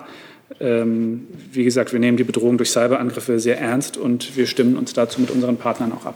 Wenn wir jetzt zum Innenministerium wechseln, dann würde ich die Kollegin Geuter bitten, ihre Frage zum Bundesverfassungsgericht auch online zu stellen. Aber wir sind noch bei den russischen Hackern. Okay. Ja, die Medienberichte, die Medienberichterstattung dazu basiert ja auf einem gemeinsamen Bericht von Kanada, Großbritannien und den USA, der auch uns und unseren zuständigen Behörden bekannt ist. Dieser Bericht ist auch seit dem 16.07. öffentlich äh, im Internet abrufbar. Äh, in Deutschland konnten bislang keine ähm, staatlichen Cyberangriffe auf äh, Covid-19 relevante Forschungsstellen festgestellt werden. Gleichwohl hatte das Bundesamt für Verfassungsschutz bereits im Mai 2019 äh, über den Verband der forschenden Pharmaunternehmen eine Sensibilisierung in allgemeiner Form, das heißt ohne Nennung eines bestimmten Staates, an deutsche Unternehmen übermittelt, die im Bereich der Pandemiebekämpfung mit Covid-19 forschen. Sollten Unternehmen in diesem Zusammenhang Auffälligkeiten wahrnehmen, äh, wurden sie gebeten, Kontakt mit dem äh, Bundesamt für Verfassungsschutz oder den Verfassungsschutzbehörden der Länder aufzunehmen. Darüber hinaus liegen uns keine Erkenntnisse vor. Herr Jung dazu. Burger, weil Sie sich ähm, erneut auf den Hackangriff auf den Bundestag 2015 beziehen, da machen Sie ja die Russen verantwortlich. Aber hat die Bundesregierung bisher jemals Belege, Beweise für ihre Vorwürfe gegen die Russen vorgelegt? Also es ist ja nicht Aufgabe einer, der Regierung, ähm, Beweise vorzulegen, sondern sowas findet in einem justiziellen Verfahren statt. Ähm, wir haben am 28. Mai ähm, ja darauf hingewiesen, dass ähm, auf Antrag, Antrag der Bundesanwaltschaft ähm, ein äh, vom, Ermittlungs, äh, vom, Ermittlungsrichter des Bundesgerichtshofs ein Haftbefehl ausgestellt wurde gegen den russischen Staatsangehörigen Dmitri Badin. Äh, und ähm, in diesem Zusammenhang äh, ist auch der Antrag der Bundesregierung auf die Listung nach dem äh, EU-Cyber-Sanktionsregime äh, zu werten. Wir haben auch damals mitgeteilt, dass belastbare Hinweise vorliegen, dass äh, der Beschuldigte zum Zeitpunkt des Angriffs dem militärischen Geheimdienst GRU angehört hat. Aber die Frage der Beweisführung im juristischen Sinne, die Sie hier ansprechen, das ist natürlich eine, die in dem äh, Strafverfahren, äh, das die Bundesanwaltschaft angestrengt hat, zu führen sein wird. Zum ersten, zum einen gilt die Unschuldsvermutung auch für einen Angeklagten und zum anderen geht es ja hier um politische Aussagen. Mhm. Und da sollte man doch als Regierung, wenn man sich da sicher ist, vielleicht mal das untermauern können, was Sie behaupten. Also wie gesagt, wenn Sie von Beweisen sprechen, dann ist es etwas, was in den äh, Kontext von Strafverfahren gehört. Denn zu Beweisen gehört ja auch immer, dass man Beweise überprüfen und würdigen kann. Es ist noch nicht bewiesen. Das, das Verfahren ist noch nicht durch. Wie gesagt, wir haben gesagt, es liegen belastbare Hinweise vor ähm, und der Beschuldigte gilt als dringend verdächtig als Mitglied der Gruppe APT 28 für den Hackerangriff auf den Deutschen Bundestag im Mai, April 2015 äh, verantwortlich zu sein. Das ist der Erkenntnisstand, auf sich auf den sich die Bundesregierung stützt bei dem Antrag, äh, bei dem Vorschlag, äh, diese und weitere Personen zu listen nach dem EU-Cybersanktionsregime. Das ist ähm, der Erkenntnisstand, den wir haben und an, auf den wir uns bei unseren politischen Schritten, also der Sanktionslistung, stützen. Daneben gibt es den justizförmigen Weg, nämlich einen Strafantrag, ein, ein, ähm, die Ausstellung eines Haftbefehls ähm, auf Antrag der Bundesanwaltschaft. Und ähm, wenn man von Beweisen spricht, dann sind die, das ist das ja ein Begriff aus dem Strafverfahren und Beweise in, werden in diesem Verfahren dann ähm, ja, vorgelegt werden. Dann würde ich an dieser Stelle die Fragen zum Bundesverfassungsgericht und den Bestandsdaten ähm, aufrufen, die sich, ich vermute, an das ähm, Bundesinnenministerium, aber auch an das Justizministerium richten. Die Kollegin Geuter vom Deutschlandfunk fragt, das Bundesverfassungsgericht äh, hat viele Hürden aufgestellt, die so nicht in dem Gesetz standen. Sie erwähnt unter anderem konkrete Gefahren, die Schwere von Taten. Wie wurde das bisher gehandhabt und wie weit muss sich die Praxis ändern? Und an das ähm, Justizministerium konkret das Gesetz gegen Rechtsextremismus und Hasskriminalität ähm, ist ja dem jetzt bestandenen ähm, 113 TKG nachgebildet, was das nun auch verfassungsgemäß ändert. Äh, Entschuldigung, wird das nun auch verfassungsgemäß geändert? Ja, ich beginne mal. Ähm, das Bundesverfassungsgericht hat heute äh, verschiedene Regelungen aus dem äh, Telekommunikationsgesetz und aus anderen Fachgesetzen in der geltenden Fassung äh, für verfassungswidrig erklärt. Das sind Regelungen, die sich auf die manuelle Bestandsdatenauskunft beziehen. Diese Entscheidung wird jetzt äh, fachlich ausgewertet und wir werden prüfen, welche Anpassungen an den Regelungen vorzunehmen sind, damit diese verfassungskonform ausgestaltet werden können. Zu der Frage, wie es bisher gehandhabt wurde. Die bisherige Handhabung äh, erfolgte auf der Basis der geltenden Rechtsgrundlagen und äh, diese werden anzupassen sein. Das heißt, die künftige Praxis wird sich danach richten, wie die Rechtsgrundlagen dann ausgestaltet sind. Dann machen wir beim Justizministerium okay. weiter. Ich kann ergänzend noch mal sagen, erstmal ganz allgemein, dass das Bundesverfassungsgericht heute die Anforderungen an die Bestandsdatenauskunft weiter konkretisiert hat und die Rechte der Betroffenen gestärkt hat. Ähm, die Entscheidung müssen wir eben jetzt auch erstmal sorgfältig auswerten und die beanstandeten Regelungen ähm, innerhalb der vorgegebenen Frist müssen die dann korrigiert werden. Dabei sind eine Reihe von Regelungen aus den Bereichen der Sicherheitsbehörden betroffen, die eben in der Zuständigkeit verschiedener Ressorts liegen. Die Regelungen, die es im Bereich des Strafverfahrensrechts für das, das Justizministerium zuständig ist, äh, sind ähm, nicht für verfassungswidrig erklärt worden. Die Regelungen in, dem, in der Bestandsdatenauskunft im Bereich des Strafverfahrens wurden damit im Einklang mit den Vorgaben des Bundesverfassungsgerichtes aus dem Jahr 2012 in Paragraph 100j der StP um, umgesetzt. Grundsätzlich verdeutlicht die Entscheidung, dass eine effektive Arbeit der Strafverfolgungsbehörden und der Sicherheitsbehörden nur gelingen kann, wenn die Reichweite der Grundrechte und die daraus folgenden Grenzen der, für staatliche Befugnisse auch beachtet werden. Dann konkret zu der Frage von Frau Golter, was es jetzt ähm, bedeutet für den Gesetzentwurf gegen Hasskriminalität und Rechtsextremismus, ähm, möchte ich darauf noch mal hinweisen, dass wir die Entscheidung jetzt erstmal sorgfältig auswerten müssen und mögliche Folgen, die sich daraus ergeben, mit den jeweils zuständigen Ressorts abstimmen werden. Ich sehe jetzt noch zwei Wortmeldungen dazu und würde Sie um kurze Fragen bitten, weil die Fragen, die bereits erwähnten, an das Verteidigungs-, Verkehrs- und Umweltministerium schon ziemlich lang warten. Frau Münch als erstes. Herr Alter, wie häufig wurden denn solche Daten bei den Terrorermittlungen beispielsweise bisher verwendet? Ähm, dazu, dazu liegen mir keine statistischen Angaben vor.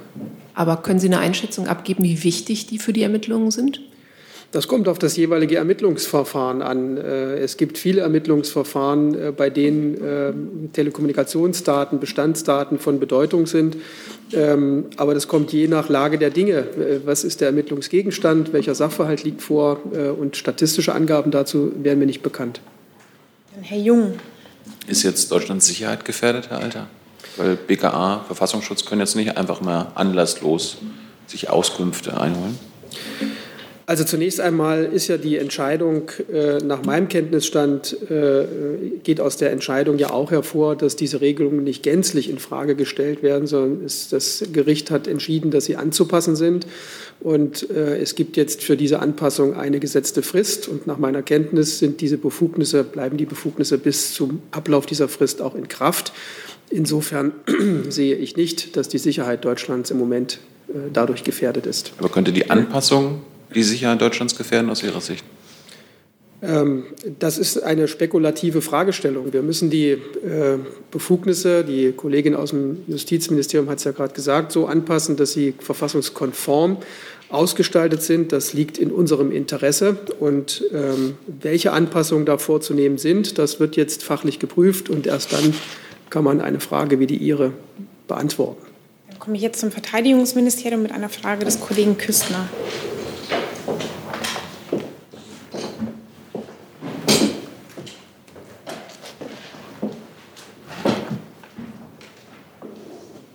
Genau, geht um die 60.000 Schuss Munition, die aus Bundeswehrbeständen vermisst werden, wie die Welt heute berichtet. Ähm, Frage wäre, können Sie genauer sagen, um was für eine Art von Munition es sich handelt und wie Ihr Ministerium jetzt damit umgeht? Ja, zum Verbleib der Munition und des Sprengstoffes wird derzeit sehr intensiv ermittelt. Wir haben das ja auch im Zusammenhang mit den Vorfällen rund um das KSK gesehen. Ähm, gleichzeitig werden alle unsere Verfahren auf den Prüfstand gestellt. Wir müssen jetzt klären, was die Gründe sind. Ob das jetzt Schlamperei ist, sind Bestände in den Einsatzgebieten verblieben oder steckt da auch kriminelle Energie hinter und das hat jemand etwas abgezweigt. Nichts davon kann im Moment ausgeschlossen werden. Und wenn es um Straftaten geht, wird selbstredend die Staatsanwaltschaft eingeschaltet. So ist es bei der Zusammenarbeit zwischen dem MAD und den Ermittlungsbehörden in Sachsen im Fall des KSK-Mannes gewesen, in dessen Garten Munition und Sprengstoff gefunden worden ist. Und so wird es auch dann weiter gehandhabt. Nochmal die Frage, was für eine Art von Munition haben Sie das schon aufklären können? Ich kann dazu keinen Details äh, Stellung nehmen, weil die entsprechenden Vorgänge eingestuft sind. Noch eine Nachfrage. Sie hatten das KSK erwähnt. Das ist ja ein separater Fall mit den 48.000 Schuss, die dort fehlen. Gibt es da schon neuere Erkenntnisse? Wir sind da im Moment in intensiven Ermittlungen und sobald ähm, es dazu Erkenntnisse gibt, die im, äh, der Öffentlichkeit zur Verfügung gestellt werden können, werden wir das tun. Herr Rinke dazu?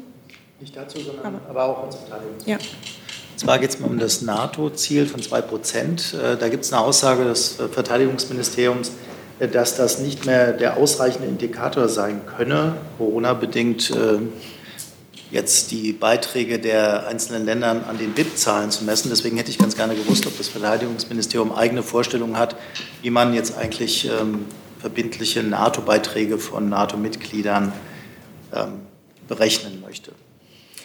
Ja, dazu hat sich die Verteidigungsministerin wiederholt geäußert. Sie hat vor allem betont, dass es uns in der NATO um Fähigkeiten geht. Deutschland stellt rund 10 Prozent der Fähigkeiten der NATO zur Verfügung. Und das ist ein ganz zentraler Wert, der eben auch unabhängig von konjunkturellen Schwankungen ist. Das 2-Prozent-Ziel besteht allerdings weiter. Mit Blick auf die Fähigkeiten haben wir eine konkrete Fähigkeitsplanung, die wird mit den NATO-Partnern abgestimmt, die hat sich bewährt und die werden wir auch entsprechend fortführen. Um, um das zu verstehen, wenn Sie sagen, äh, das 2-Prozent-Ziel besteht weiter, das äh, gilt dann wieder, wenn die Corona-Krise vorbei ist. Also wenn, Sie können ja nicht einerseits sagen, das Instrument funktioniert quasi nicht mehr zur Berechnung dessen, was äh, einzelne NATO-Staaten leisten und dann trotzdem daran festhalten. Wie gesagt, das 10-Prozent-Ziel ist für uns sehr, sehr zentral mit Blick auf die äh, Fähigkeiten, die wir zur Verfügung stellen. Ähm, auf das, auf das Ziel, sich auf die 2 Prozent zuzubewegen, haben wir uns dennoch verständigt. Es ist bloß in diesem Zusammenhang nicht hinreichend. Wir müssen im NATO-Rahmen eben nicht nur die budgetären Anteile äh, im Blick behalten, sondern eben insbesondere die Fähigkeiten, die zur Verfügung gestellt werden. Zusammen ergibt sich ein Bild, was dann eben auch international mit Partnern abgestimmt wird. Herr Wilb, Ihre Frage dazu auch? Herr Wilb? Nee. Dann Herr Jung. Hat Ihr Ministerium gewusst, dass ein Bruttoinlandsprodukt auch sinken kann? Selbstverständlich. Wir sind uns der Schwankungen bewusst, das ist vollkommen klar. Ähm, wir haben bezogen auf das 2-Prozent-Ziel sehr, sehr viel gesagt. Und ich glaube, das, was ich eben gesagt habe, gibt auch Antwort darauf. Und insbesondere ähm, die Betonung der Fähigkeiten, die eben von konjunkturellen Schwankungen ähm, unabhängig sind, sind für uns von zentraler Bedeutung. Können Sie denn die Gesamtausgaben der NATO-Staaten zur Bereitstellung dieser Fähigkeiten schon beziffern? Und wie viel sind denn 10 Prozent davon? Worum geht es da? Ja, es geht generell um eine Zusammensetzung von Fähigkeiten und Gesamtausgaben von NATO. Da würde ich Sie dann bitten, sich an die NATO zu wenden. Herr Jessen dazu. Lassen sich die 10 Prozent auch mit weniger als 1,6 Prozent realisieren? Das ist wiederum von der Konjunktur abhängig und das sind eben insgesamt Dinge, die ich hier nicht ähm, im Einzelnen durchrechnen kann. Macht aber sozusagen Ihr neuer Fokus nicht nur dann Sinn, wenn Sie sagen, im Zweifelsfall können wir die 10 Prozent Fähigkeiten auch mit weniger als 1,6 Prozent Haushaltsanteil realisieren? Es bleibt bei dem, was wir gesagt haben. Wir stehen weiterhin dazu, dass das Ziel von 2 Prozent vereinbart wurde. Und wir haben uns dazu auch verpflichtet, uns darauf zuzubewegen. Es ist auch angemessen mit Blick auf die budgetären Anteile.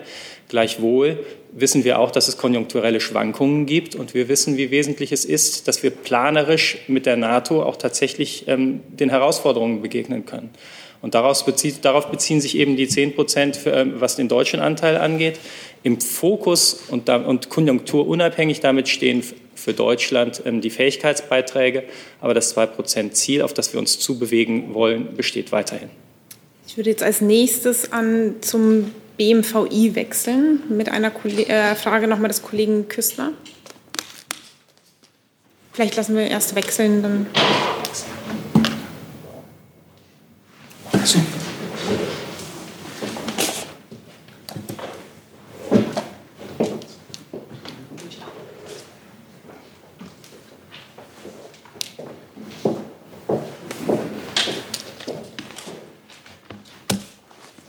Ja, geht um mangelndes Tragen von Mund-Nasenschutz ähm, bei der Deutschen Bahn.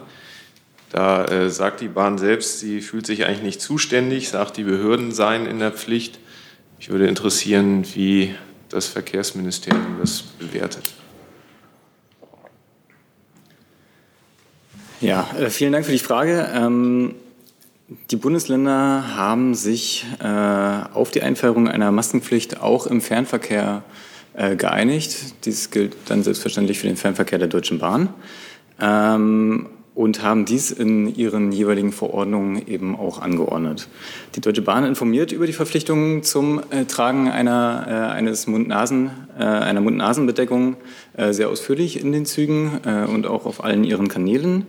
Ähm, äh, und die Mehrheit der Fahrgäste hält sich tatsächlich auch daran. Äh, für die Durchsetzung ähm, der, der oben genannten Rechtsverordnungen, also die, die die Länder erlassen haben, äh, sind dann wiederum die, ähm, die jeweiligen Behörden in den Ländern zuständig. Das heißt, ähm, die jeweiligen Bahnbegleiter bzw. Begleiterinnen äh, werden die Leute darauf aufmerksam machen und wenn es im Rahmen dessen eben zu Konfliktsituationen kommt, dann wird wie üblich in diesen Fällen eben die Bundespolizei hinzugezogen. Dann, dann Nachfrage vielleicht ans BMI auch. Also wären Sie dann für die Durchsetzung letztlich zuständig oder liegt das dann auf, auf Länderebene? Die Anordnungen äh, zum Gesundheitsschutz sind ja Anordnungen der jeweiligen Ländergesundheitsbehörden. Insofern ist auch der Vollzug von den Ländern äh, zu überwachen oder zu kontrollieren. Äh, da haben wir äh, im Bundespolizeigesetz keinerlei äh, Zuständigkeit. Herr Rinke, unmittelbar zu diesem Thema auch. Würde ich jetzt auch nachfragen, weil Sie sagten auch eben gerade Bundespolizei, wenn ich es richtig gehört habe. Ähm, BMI sagt jetzt nicht Bundespolizei, ja, sondern vielleicht kann ich Nein, ich würde. Vielleicht kann ich das ergänzen. Äh, ich habe meinen Kollegen so verstanden, wenn es dann ähm, in, in der Auseinandersetzung mit einem Reisenden und einem Mitarbeiter der Deutschen Bahn zu Konflikten kommt, die äh, dann sozusagen eine Gefahr darstellen im Bahnverkehr, dann ist die Bundespolizei für diesen Sachverhalt zuständig, aber eben nicht äh, für die Einhaltung von Gesundheitsvorschriften der Länder. Aber ich habe es da noch nicht ganz verstanden. Also der Bahnbegleiter muss dann selber urteilen, ob er jetzt einen Landespolizisten oder einen Bundespolizisten anruft, je nachdem, von der, äh, wie schwer der Konflikt mit dem Passagier ist. Nein, ich würde, würde da einmal dazwischenhaken. Also es sieht so aus, dass im deutschen Fernverkehr die Pflicht äh, zum Tragen einer Mund-Nasen-Deckung besteht. Äh, daraufhin, sollte dies nicht so sein, werden ähm, die Bahnbegleiterinnen und Begleiter den jeweiligen Fahrgast aufmerksam machen. Und erst, wenn es in diesem Zuge zu der von Herrn Halter auch äh, angesprochenen Konfliktsituation kommt, dann wird in diesem Fall oder besteht eben die Möglichkeit, die Bundespolizei hinzuzuziehen. Ansonsten gilt für die Einhaltung der Länder wie für alle anderen Maßnahmen im Gesundheitsschutz auch, sind eben die, äh, die entsprechenden Länderbehörden zuständig.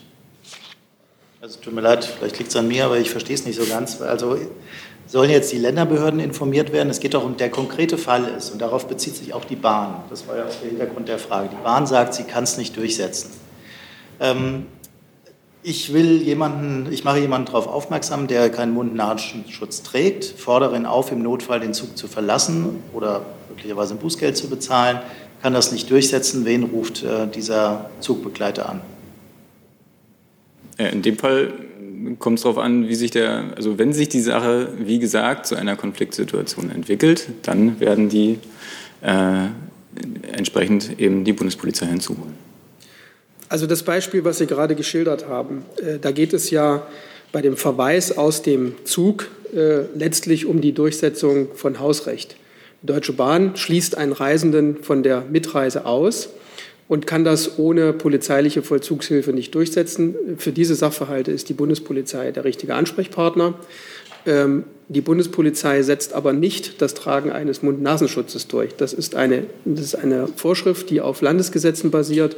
Äh, das setzt sie nicht durch. Wenn es dazu Rechtsverstößen in diesem Zusammenhang kommen sollte, kann dies zur Anzeige gebracht werden, aber dann wird diese Anzeige auch unverzüglich an die zuständige Landesbehörde abgegeben. Das ist aber etwas, was im Zusammenspiel zwischen Bundes- und Landesbehörden üblich ist. Das ist kein besonderer Fall. Unmittelbare Nachfragen dazu? Herr Ju? Oder ja? Ich habe die Wortmeldung nicht gesehen. Alexandra Lien, wer, wer setzt diese Pflicht durch im Zug? Ich glaube, dazu haben wir uns gerade sehr ausführlich geäußert. Nee. Doch. Sollte die Landespolizei denn dazugeholt werden, wenn es jetzt nicht um Hausrecht und. Äh Herr Alter hat den Fall gerade sehr ausführlich dargestellt. Ähm, Herr Jung, das würde ich in diesem Fall tatsächlich auch sagen, dass diese Frage beantwortet ist. Ähm, Herr Wilb an das BMI. Aber Sie hatten jetzt ausreichend die Möglichkeit, eine Nachfrage noch mal zu stellen. Ich würde jetzt mit einer anderen Frage an das BMI weitermachen, Herr Wilb. Ja, äh, neues Thema, wie gesagt, Frage an Herrn Alter. Die Deutsche Hochschule der Polizei in Münster-Hiltrup hat ja Medienberichten zufolge vor, eine Studie zu erstellen zum Thema rechtsextreme Haltungen und Handlungen äh, bei der Polizei. Ein entsprechender Finanzierungsantrag liegt Ihrem Hause offenbar vor. Dazu zwei Fragen. Seit wann liegt er Ihnen vor? Und äh, wie gedenken Sie darauf zu antworten? Also die Deutsche Hochschule der Polizei ist eine universitäre Hochschule für Polizistinnen und Polizisten aus ganz Deutschland, getragen von den Innenministerien und Innensenatsverwaltungen der Länder und des Bundes. Äh, das BMI verfügt über Mittel für die Durchführung von Studien und Projekten. Es ist zutreffend, dass die Deutsche Hochschule für Polizei in diesem Rahmen einen Zuwendungsantrag gestellt hat. Ähm, dieser wird derzeit von den zuständigen Fachreferaten im BMI geprüft. Das ist ein laufendes Verfahren. Zu diesem laufenden Verfahren äußere ich mich an dieser Stelle nicht. Die erste Frage war, seit wann liegt der Antrag vor? Das reiche ich Ihnen gern nach. Das kann ich äh, im Moment nicht beantworten. Weitere Fragen zu diesem Thema oder an das BMI? Das sehe ich nicht. Dann würde ich jetzt an das, äh, zum Umweltministerium wechseln mit einer Frage, die schon relativ lange offen ist.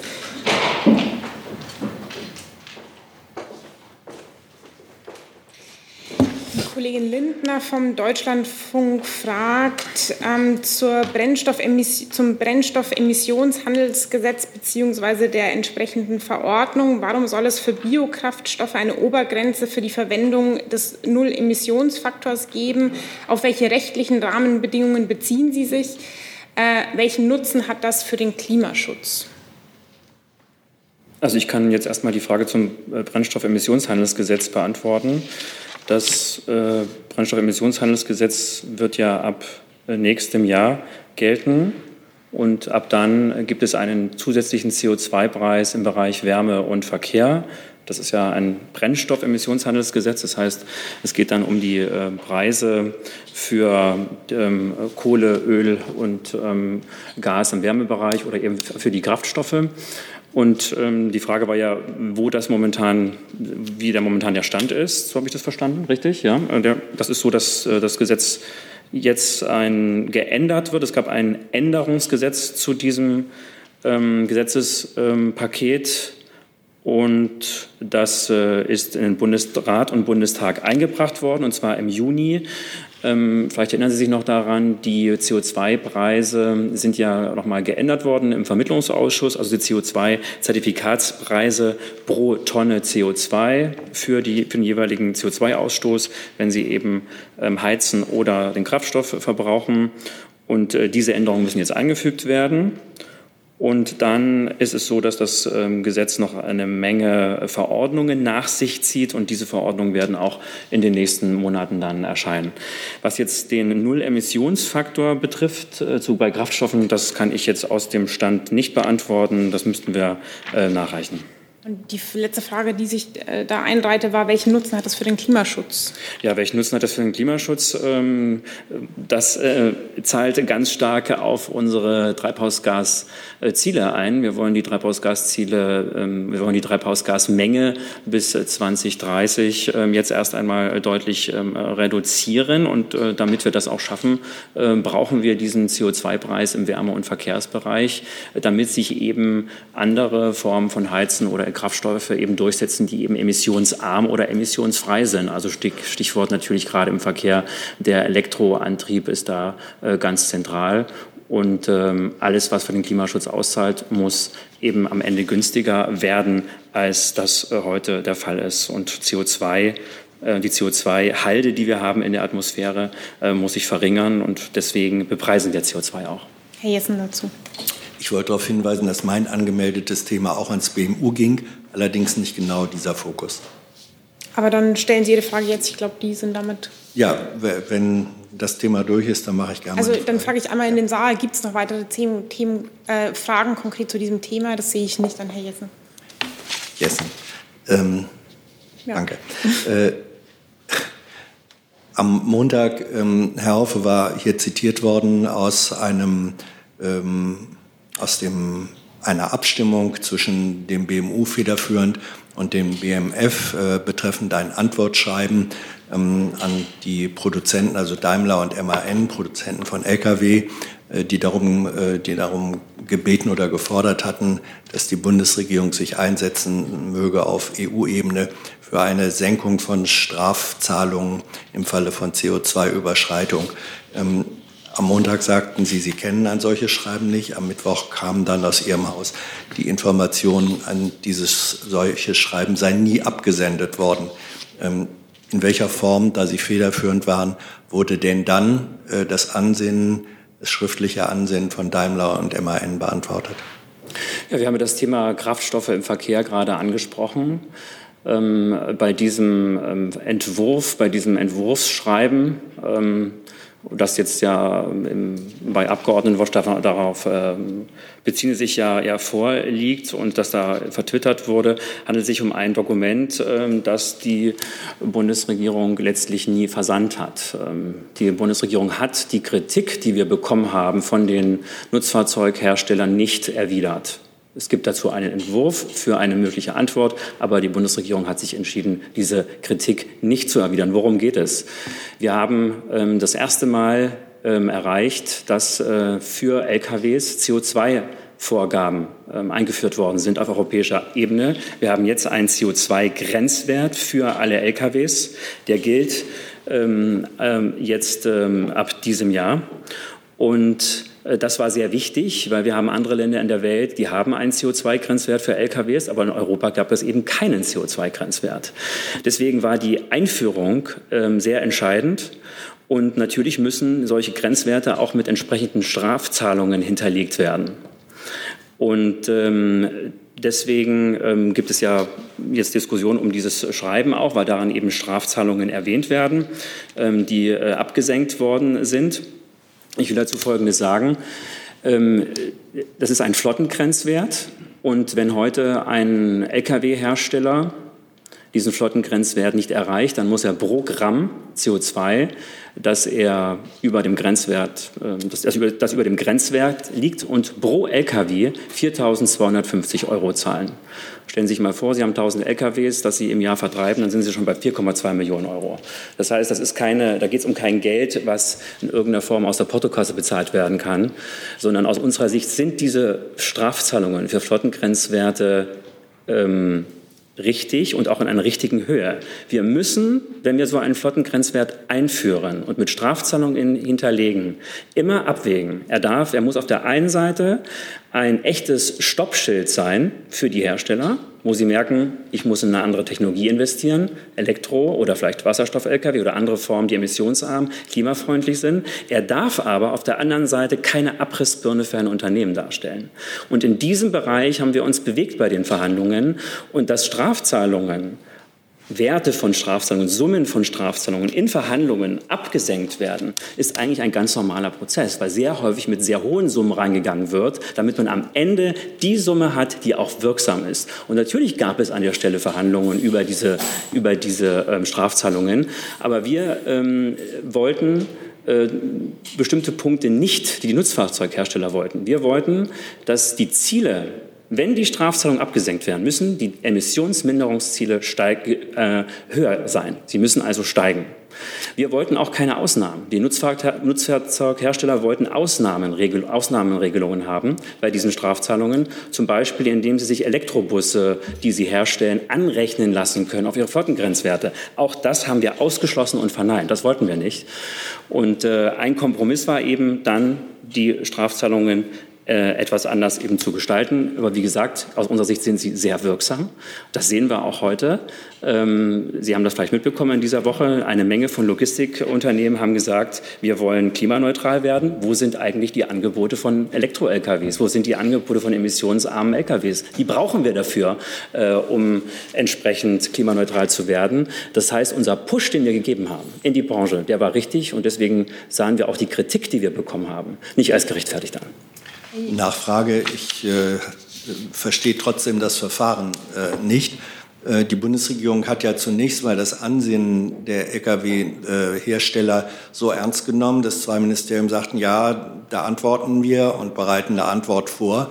Und dann auf einmal sagen sie, nö, der Brief wurde überhaupt nie gesendet. Also A, ist das üblich? Das, ich meine, das sind ja keine kleinen Klitschen, sondern gehören schon zu den größeren Playern. Ist das üblich, dass schriftliche Anfragen und Aufforderungen überhaupt nicht beantwortet werden? Sind die äh, in anderer Weise beantwortet worden? Und was hat die Bundesregierung dazu bewogen, zu sagen, nö, darauf antworten wir jetzt einfach mal nicht? Also, da müssen wir, glaube ich, noch mal einen Blick zurückschauen. Als wir als dieses Schreiben entstanden ist, als die Lkw-CO2-Abgabe verhandelt worden ist, hatten wir in der Bundesregierung noch keine Klarheit darüber, wie wir das Klimaschutzgesetz, das Bundesklimaschutzgesetz gestalten. Das heißt, wir hatten auch in der Bundesregierung noch eine Reihe Diskussionen darüber, wie wir im Verkehr die Emissionsminderung ausgestalten wollen. Und darüber gab es einen Dissens zu diesem Zeitpunkt. Und dieser Dissens drückt sich auch möglicherweise an diesem Entwurfsdokument aus, dass man darüber keine Einigkeit hatte. Wie, wie will man das äh, am Ende, wie will man da am Ende einen Kompromiss finden? Ähm, gleichzeitig, also das ist, das ist der eine Punkt, warum, das, warum dieser Entwurf nicht herausgegangen ist. Und der andere Punkt ist auch, dass wir, äh, wir als Bundesumweltministerium diese Kritik auch nicht gerechtfertigt fanden. Wir stehen hinter dieser CO2-Abgabe und ähm, äh, aus unserer Sicht ist sie auch wirksam. Sie zahlt effektiv auf den Klimaschutz ein. Herr Jung, zu diesem Thema? Hat, hat Ihr Ministerium äh, seit 2018 auf andere Schreiben von Daimler und MAN geantwortet? Ja, natürlich haben wir auch auf andere Schreiben auf Daimler und MAN geantwortet. Die Unternehmen haben immer wieder auch Punkte, die wir in der politischen Agenda nach vorne äh, bringen, kritisiert. Und die Ministerin hat natürlich auch äh, den Unternehmen erklärt, warum sie bestimmte Dinge verfolgt. Das ist unsere Aufgabe, selbstverständlich. War das der einzige Briefentwurf, wo es Abstimmung zwischen Ministerien gab, der nicht abgesendet wurde? Ich finde es ja immer erstaunlich, dass Sie wirklich glauben, also wirklich hohes Zutrauen in uns haben, dass wir hier alle möglichen Briefe kennen, die unser Ministerium raus und rein sendet das, äh, und die Bundesregierung raussendet. Das äh, kann ich Ihnen so nicht genau sagen. Ich kenne nicht jeden Schriftverkehr, den unser Haus verfasst, aber es ist üblich und es ist eigentlich gute Praxis, dass wir natürlich auf äh, die Anliegen ähm, von Bürgern, von Unternehmen regelmäßig reagieren. Keine Frage. In diesem Fall war es nicht so.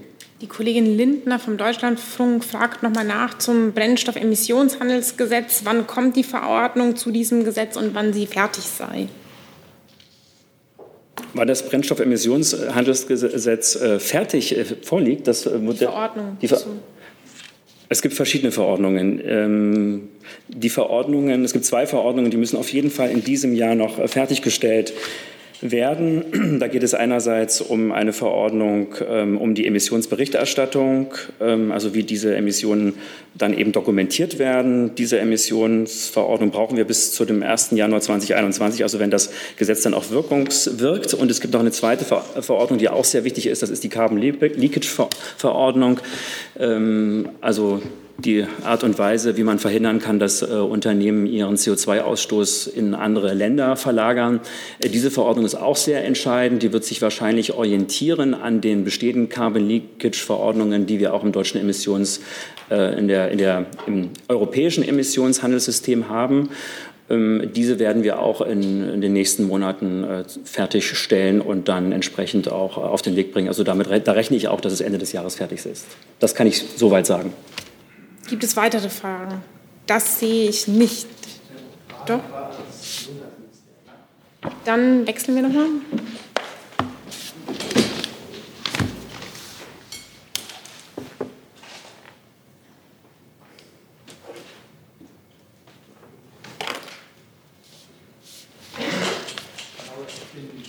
im Moment äh, sehr schwere Überschwemmungen. Amerikanische Firmen waren schon davor, dass die Versorgungskette mit äh, Schutzmasken äh, wieder unterbrochen werden könnte, weil viele Schutzmasken ja dort äh, in der Region hergestellt werden. Deswegen hätte ich ganz gerne gewusst, äh, ob die Bundesregierung und Ihr Ministerium auch die Sorge teilt, dass es wieder zu einem ähm, Engpass bei Schutzmasken geben könnte und ähm, ob Sie uns sagen können, wie hoch die Abhängigkeit von ähm, medizinischer Ausrüstung aus China im Moment eigentlich ist. Also momentan ist die Versorgungslage mit Schutzmasken in Deutschland gut. Ähm, es sind immer noch äh, Masken im Zulauf. Wir haben Masken im Bestand. Ähm, wir haben Millionen Masken ausgeliefert, äh, wie Sie wissen. Ähm, parallel bemühen wir uns ja auch darum, äh, die Herstellung in Deutschland äh, vermehrt anzukurbeln. Da kümmern sich ja auch die Kollegen aus dem Wirtschaftsministerium äh, drum. Insofern ähm, ist die Versorgungslage hier im Moment gut und sichergestellt. Und können Sie uns was sagen, speziell jetzt zu dem Punkt Wuhan? Also gibt es da Hinweise, dass Fabriken dort nicht mehr produzieren können, die auch nach Deutschland liefern? Dazu kann ich Ihnen im Moment nichts sagen. Wenn wir dazu was nachreichen können, dann machen wir das gerne. Hey Leute, Jung und Naiv gibt es ja nur durch eure Unterstützung. Ihr könnt uns per PayPal unterstützen oder per Banküberweisung, wie ihr wollt. Ab 20 Euro werdet ihr Produzenten im Abspann einer jeden Folge und einer jeden Regierungspressekonferenz. Danke vorab. Herr Jung nochmal. Ja, ganz kurz äh, zum Urteil gegen Dennis Yücel. Da gab es bisher nur vom Auswärtigen Amt eine Reaktion. Er wurde ja wegen sogenannter Terrorpropaganda äh, zu mehr als zwei Jahren Haft verurteilt. Ich würde gerne von der Kanzlerin wissen, wie die Kanzlerin auf dieses Urteil reagiert. Ja, Herr Jung, ich kann Ihnen dazu ganz grundsätzlich sagen, die Bundesregierung hat das Verfahren gegen Dennis Yücel sowie auch gegen andere deutsche Staatsangehörige in der Türkei von Anfang an sehr eng beobachtet und verfolgt. Das gestrige Urteil haben wir zur Kenntnis genommen und vor allem auch, dass dieses noch nicht rechtskräftig ist und Berufung angekündigt wurde. Ebenso hat die Bundesregierung zur Kenntnis genommen, dass weitere Ermittlungsverfahren gegen Herrn Yücel wegen Meinungsäußerungen angestrengt werden sollen. Dies gibt Anlass, nochmal zu unterstreichen, welch hohe Bedeutung die Bundesregierung der Presse- und Meinungsäußerungsfreiheit beimisst. Presse- und Meinungsäußerungsfreiheit sind fundamentale Voraussetzungen für eine funktionierende Demokratie. Die große Anzahl von strafrechtlichen Verfahren, insbesondere gegen Journalisten in der Türkei, betrachten wir mit Sorge.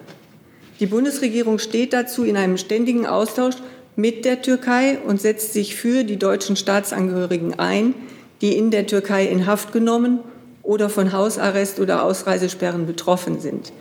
Wir erwarten, dass die Türkei rechtsstaatliche Prinzipien einhält und diese Verfahren einer schnellen Lösung zugeführt werden. Der Außenminister hat das ja als absolut falsches Signal bewertet, dieses Urteil gegen Dennis Yücel. Ich habe jetzt nicht ganz genau verstanden, ob sich die Kanzlerin dem anschließt und wie sie konkret dieses Urteil gegen Dennis Yücel sieht. Also ich kann nur noch mal wiederholen, dass äh, dieses Urteil uns auch noch mal wieder zeigt, dass es Anlass ist, zu unterstreichen, welche hohe Bedeutung die Bundesregierung der Presse- und Meinungsäußerungsfreiheit beimisst. Und ansonsten kann ich nur darauf verweisen, dass dieses Urteil ja noch nicht rechtskräftig ist. Ich kann jetzt die Frage beantworten von Frau äh, Lindner. Ja.